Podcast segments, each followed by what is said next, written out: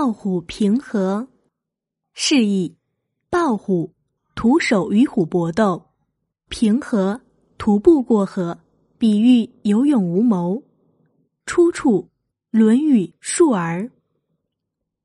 孔子有个学生叫子路，他还未拜孔子为师之前，听说孔子在收徒讲学，便在帽子上插了几根鸡毛，配着宝剑。到孔子讲学的地方来惹事，见到孔子后，子路拔出宝剑舞了一阵，剑锋好几次都逼近了孔子。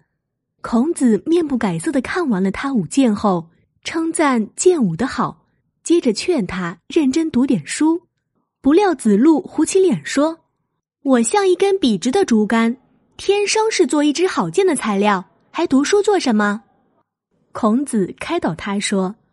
读了书就有了学问，就好比在竹剑尾部装上了羽毛，前面又安上了锋利的金属头，这样剑就更有用了。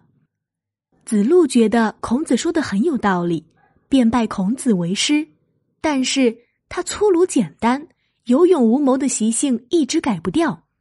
有一次，孔子当着子路的面，对最有益的弟子颜渊说：“用我呢。”我就去干，不用我呢，我就藏起来。只有我和你才能做到这一点吧。子路好胜心强，见孔子这样赞扬颜渊，心中有些不服气，就问孔子：“老师，如果让您统帅三军，那您找谁共事？”子路本以为自己在军事方面很在行，老师一定会找他共事，不料孔子回答说。对空手去和老虎搏斗，以及徒步过河这种自以为勇敢不怕死的人，我是不会和他共事的。我要的是遇事谨慎、善于谋划而能完成任务的人。子路听了，感到很惭愧，